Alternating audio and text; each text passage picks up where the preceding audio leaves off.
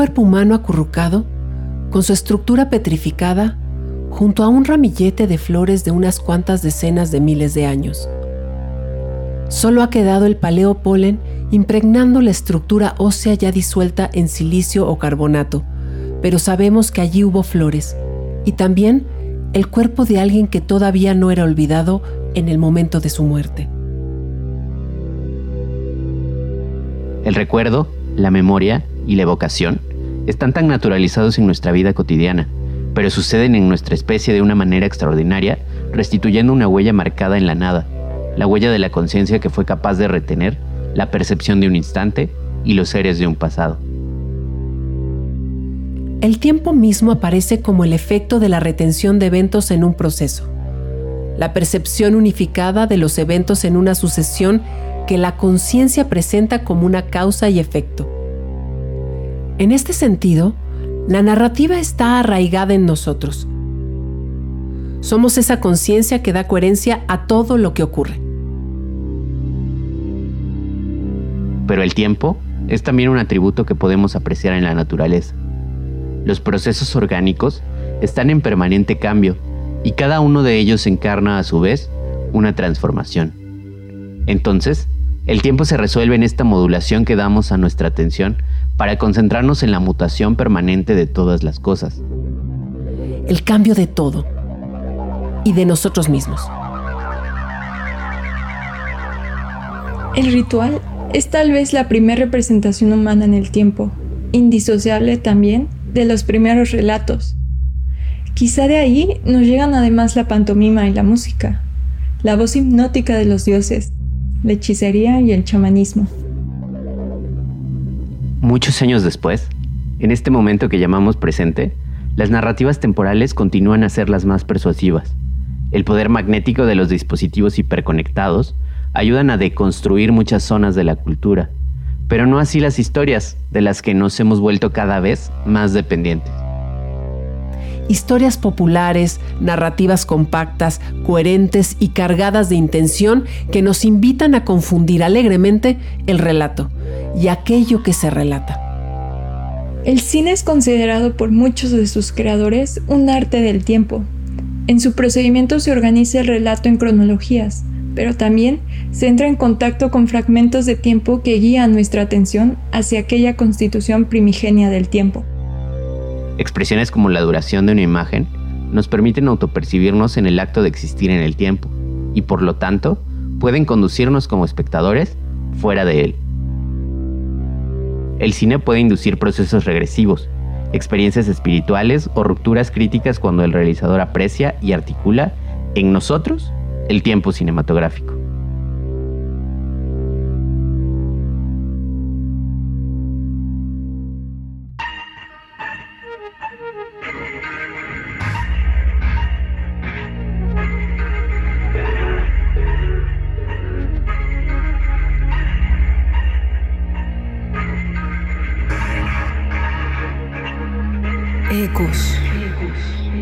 Un lugar para escuchar al mundo desde los ojos del cine.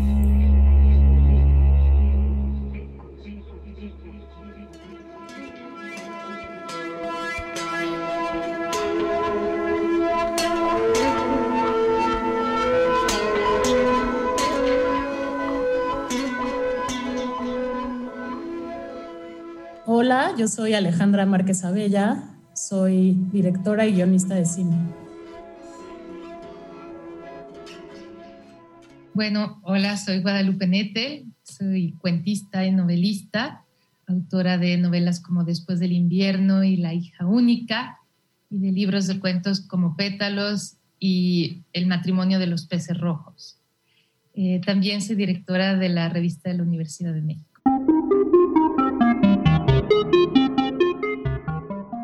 ¿Cuál es la relación que existe entre el tiempo y el relato? Bueno, es muy importante. Yo creo que el tiempo es como la sangre de un relato, de alguna manera, porque corre el tiempo mientras estamos leyendo. Y a la vez, em, el tiempo de lectura, lo que tome en el lector en leer una historia, va a determinar su experiencia.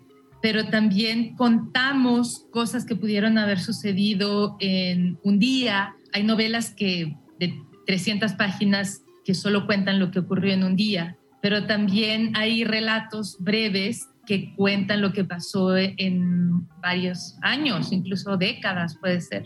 Entonces hay una dimensión eh, única del tiempo en cada relato, en cada historia, una relación realmente individual. Es como si el relato encapsulara una dimensión temporal distinta de la que conocemos. Y hay otra cosa muy vinculada al tiempo, que es la tensión, la, es, esta especie de deseo de conocer lo que ocurre en, en, un relato o en una novela. Y entonces eso determina muchísimo cuánto se tarda el lector en leer.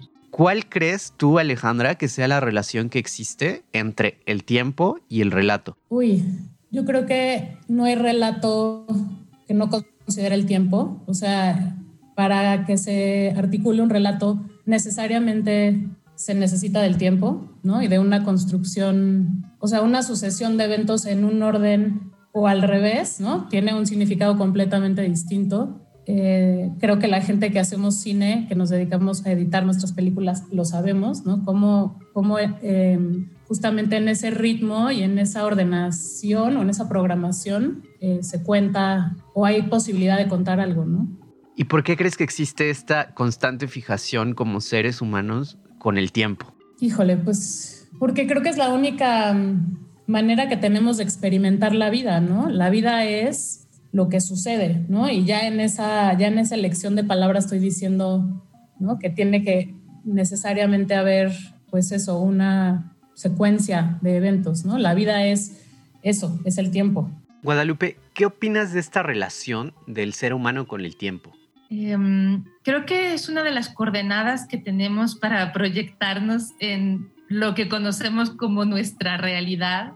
Eh, y tenemos ya eh, muy establecido cómo debe de ser cada día, ¿no? Cada hora del día, en la mañana nos levantamos, desayunamos, tenemos rutinas, sabemos que en la noche la mayoría de la gente duerme, eh, entonces nos ubica, nos hace ubicarnos, nos da como una sensación de seguridad eh, que puede ser falsa en realidad, porque yo creo que a veces también es un poco engañoso que nos rijamos por este tipo de coordenadas, ¿no?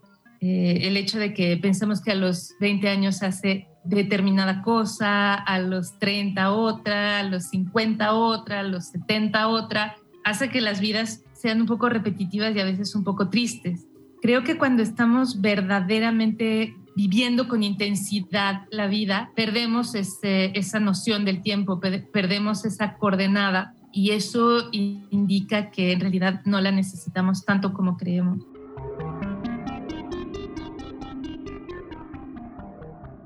Ecos, ecos, ecos, ecos. La directora Chantal Ackerman dice que muchos espectadores sugieren que un buen filme transcurre sin que el tiempo se note, es decir, cuando el filme los mantiene absortos de la temporalidad real. A pesar de esto, Chantal define el objetivo de sus propias películas de modo opuesto, lograr que los espectadores sientan el tiempo. No quiero robarles dos horas de sus vidas a los espectadores. Quiero que experimenten ese tiempo. Cuando ellos no sienten que el tiempo está transcurriendo durante un filme, es como si robaras dos horas de sus vidas. En su obra clásica Esculpir en el tiempo, el legendario Andrei Tarkovsky considera que el ritmo es el único rasgo que atraviesa y da unidad en su totalidad al arte cinematográfico. El ritmo es entendido aquí como una indicación del transcurso del tiempo en la imagen. Para Tarkovsky el cine auténtico siempre nos pone a contemplar el tiempo transcurriendo. El tiempo encarna todo tipo de modulaciones porque comunica los momentos de una vivencia en la pantalla.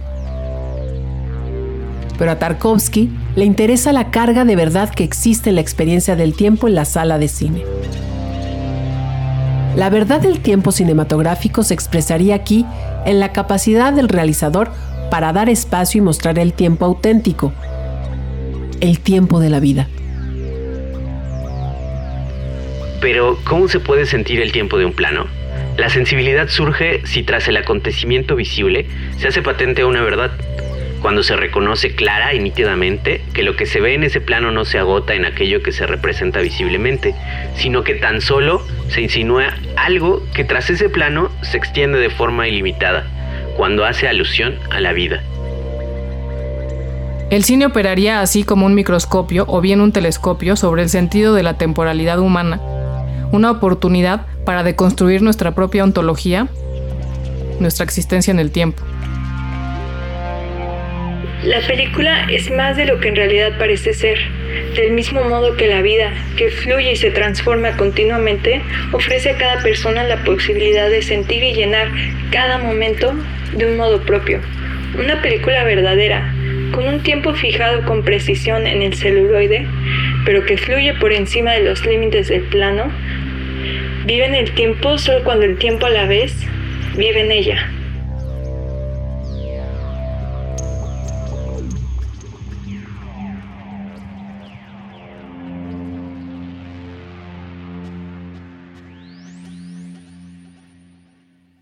Con Jan Dillman tuve la sensación de llegar lo más lejos posible.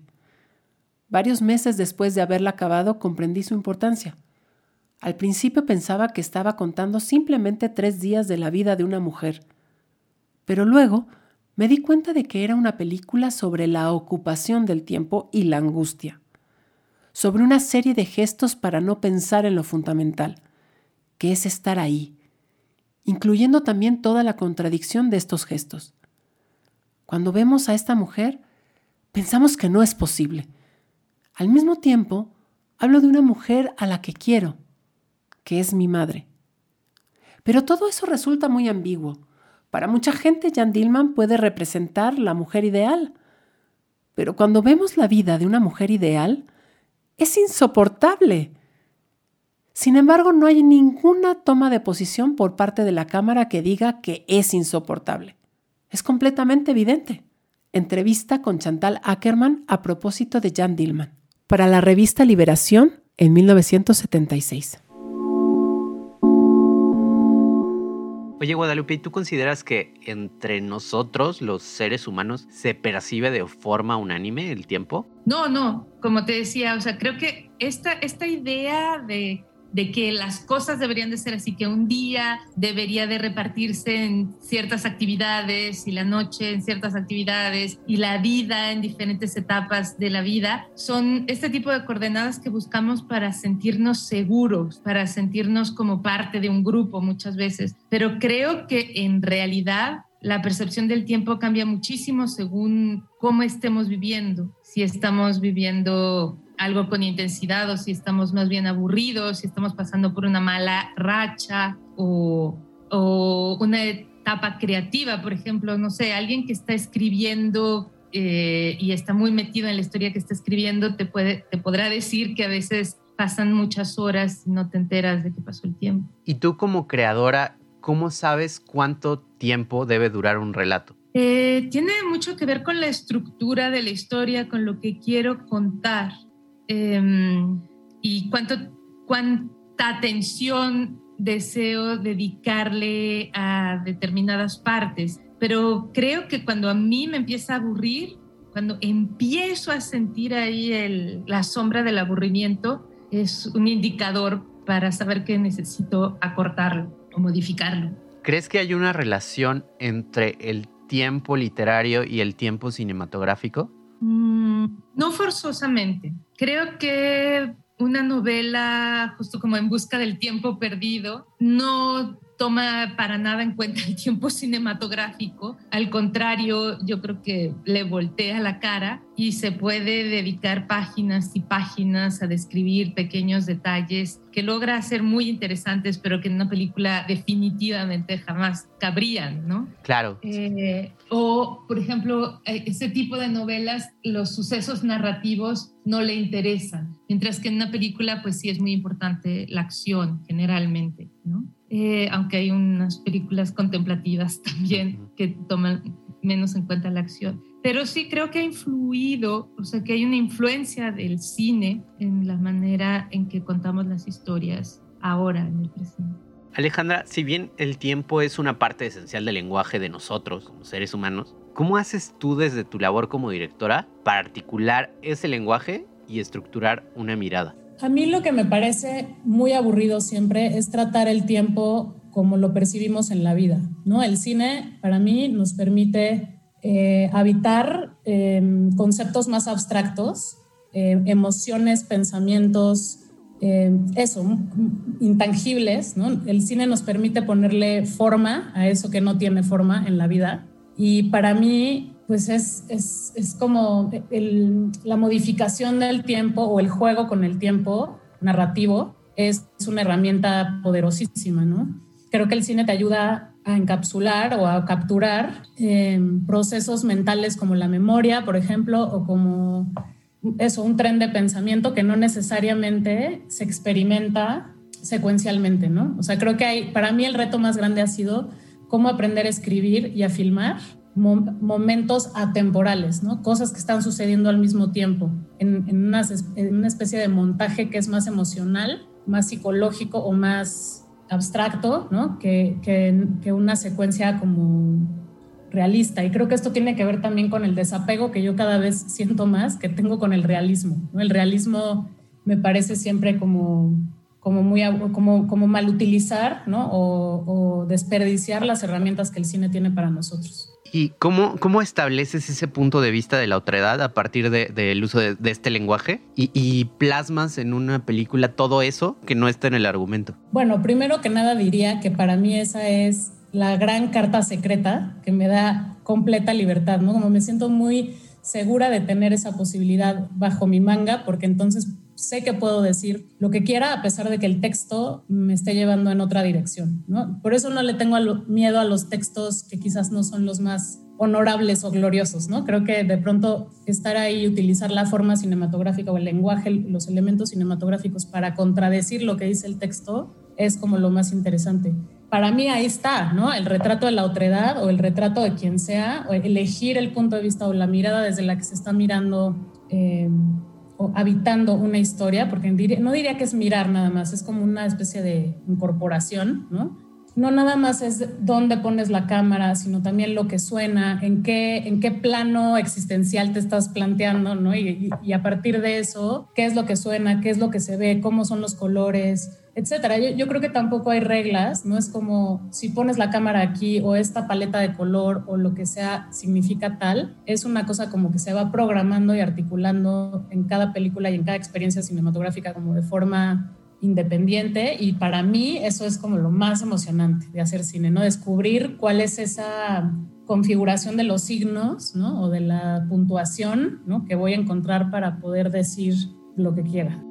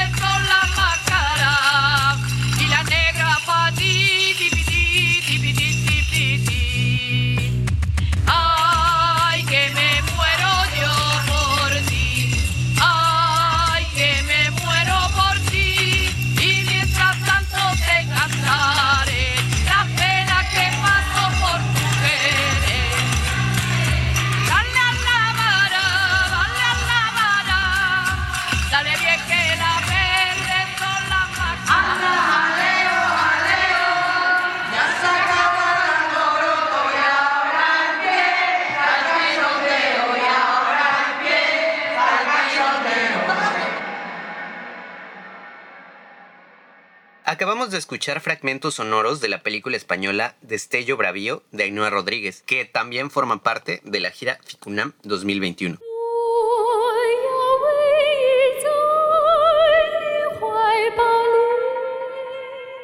Alejandra, ¿la otredad es una forma de disidencia? Em, siempre la otredad va a ser una forma de disidencia, ¿no? Si no está haciendo lo que es o lo que se debe ser, sino lo otro, pues me, supongo yo que habrá una ruptura o la elección de, em, caminar por el margen y no por el centro, ¿no? Em, sí, eh, yo creo que además siempre va a ser más interesante escoger eh, hacer un retrato disidente o una especie de, sí, como de discurso disidente o de mm, mirar directamente a los ojos a la otredad que, que estar como en el canon, ¿no? Para mí siempre va a ser más interesante cualquier cosa, ¿no? Además, creo tu obra es, una respuesta, ¿no? A este, esta representación del deseo masculino como, como, perdón, esta representación del deseo como masculino y heteronormativo, eh, y, que deja de lado otras posibles representaciones. ¿Tú estás de acuerdo con eso? Creo,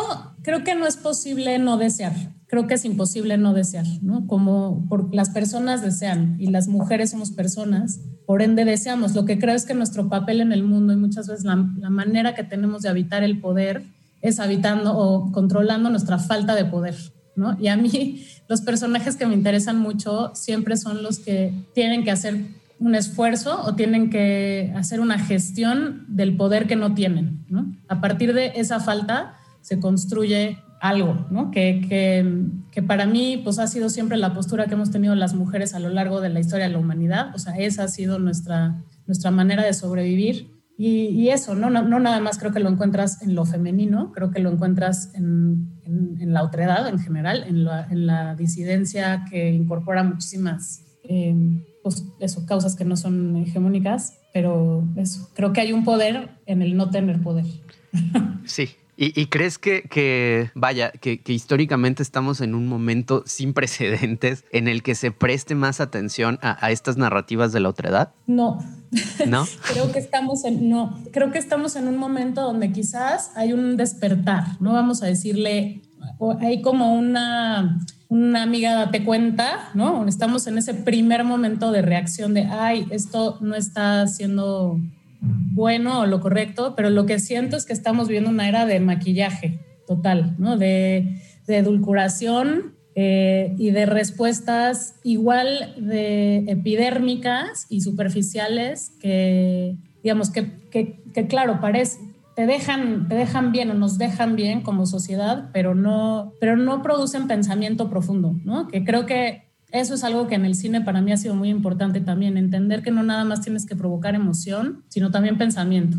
¿Y cómo evitas caer en este terreno de la edulcuración? Pues yo creo, creo que hay muchas formas, ¿no? Y, que, y que deben ser muy diversas y que no hay fórmulas, obviamente cada caso va a ser distinto. Me parece que lo primero es empezar por, la auto, por el autocuestionamiento, ¿no? O sea, por la autocrítica. Me parece que nunca hay que estar parados señalando con el dedo al otro, justamente, para definirnos a nosotros mismos como los buenos, ¿no? O, los correctos. Seamos lo que seamos, seamos quienes seamos, ¿no? Estemos en el mejor lado de la historia o en el peor. Me parece que ese ejercicio trae muchísima complejidad a cualquier cosa que hacemos. Para mí, así en, como a nivel práctico en mis películas, siento que ha sido como como soportar la incomodidad. Hay muchos momentos que han sido muy incómodos, ¿no? Y que, y que claro, el cine es un proceso lento donde tú vas decidiendo a cada paso en qué lugar te pones, ¿no? ¿Qué, qué, qué es lo que recibes? Y muchas veces para mí ha sido claro que he elegido el lugar menos, que me da más vergüenza, ¿no? Que me da como que me avergüenzo de mí misma, como por estar ocupando ese lugar. Y siento que hay algo como muy vulnerable y muy verdadero de estar dudando de ti, de no estar enseñando tu mejor cara, de no, como de, sí, de, de traer la duda y la humanidad tuya también a, a la cosa.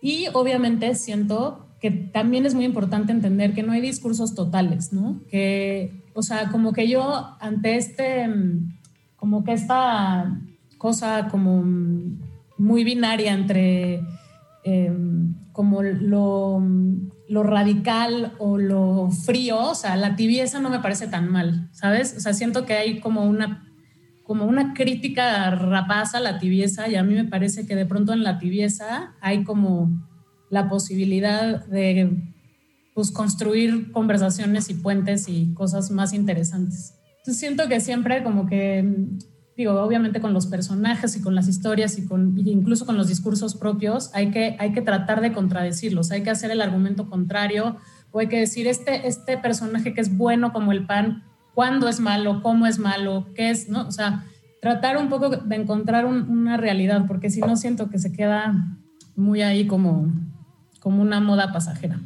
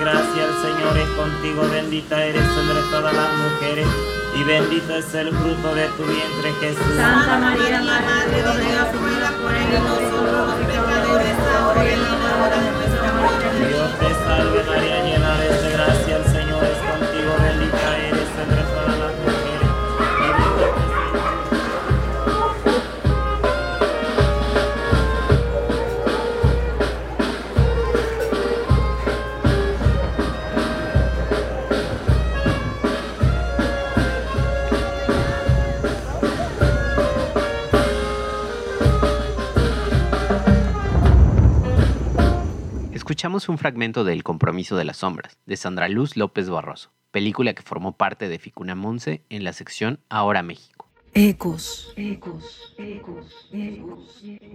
Alejandra, si tuvieras que ejemplificar la disidencia narrativa o discursiva dentro del cine, ¿qué título o, qué escena elegirías? Uf, o sea, si tuviera que la disidencia, híjole, es que eso es una pregunta muy grande, o sea, como que son dos, o sea, como que siento que puedo hablar en, primer, en mi experiencia, más bien, pero va a sonar muy vanidoso que yo hable de mis propias películas. Está bien, está bien. Pero siento que hubo algo que encontramos Miguel Schredfinger, el editor de Las Niñas Bien, y yo muy pronto en la edición de Las Niñas Bien, eh, en la escena de los ponis de la fiesta infantil, que tiene que ver como con la como con ponerle cuerpo, justamente como cuerpo eh, cinematográfico, me refiero a un, a un, sentimiento que es la ansiedad femenina y que es muy específica, ¿no? Em, yo me acuerdo que en esa parte del guion eran cinco escenas que iban una detrás de la otra y pronto con Miguel nos dimos cuenta de que eso era un momento, ¿no? De que no podíamos, como no era algo que se tenía que narrar a, lo largo de unos minutos, ¿no? Tenía que suceder al mismo tiempo sin importar como casi el orden porque era una cosa que, se completaba en sí misma.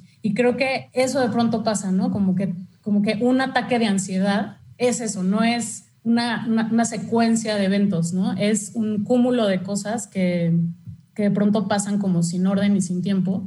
Y diría que esa fue una experiencia como muy reveladora para mí porque justo pues me di cuenta que tenía que aprender a escribir diferente, ¿no? De entrada, o sea, que no podía estar, seguir escribiendo causas y consecuencias nada más. Guadalupe, ¿recuerdas una escena de una película que te haga evocar esta sensación de tiempo o, de espera? Sí, ya la tengo en mente perfecto. La mirada de Ulises de Angelopoulos, que es que, el tiempo es muy extraño como, como está trabajado ahí y al final vale la pena toda esa larga espera porque como que se atan todos los cabos al final. Creo que en toda la película el tiempo es muy importante y sí nos pone como en otra dimensión. Eh, la lluvia, la escena en que eh, los personajes van en un coche y llueve y llueve y llueve y toda la ciudad está dentro de la lluvia, se bajan y está, sigue lloviendo, la lluvia que no termina.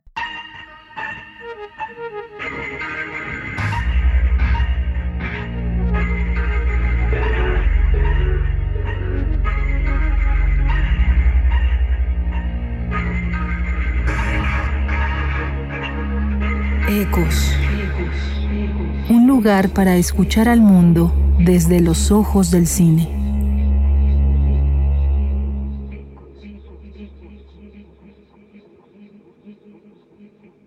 Ecos, un podcast del Festival Internacional de Cine UNAM, realizado en colaboración con Radio UNAM. Este programa es una colaboración de FICUNAM y Radio UNAM. Equipo: Abril Alzaga, Maximiliano Cruz, Mariana Gutiérrez Noriega, Jimena Piña. Pablo Rendón, Omar Tercero, Facundo Torrieri y José Luis Tula. Realizado con el apoyo del Instituto Mexicano de Cinematografía a través del programa Fomento al Cine Mexicano, FOCINE, y de la beca de arte BBVA de la Fundación BBVA México. No te pierdas todos los detalles de nuestra programación. Visita ficunam.unam.mx y suscríbete a nuestro newsletter. Encuéntranos en Facebook, Twitter e Instagram como arroba ficunam.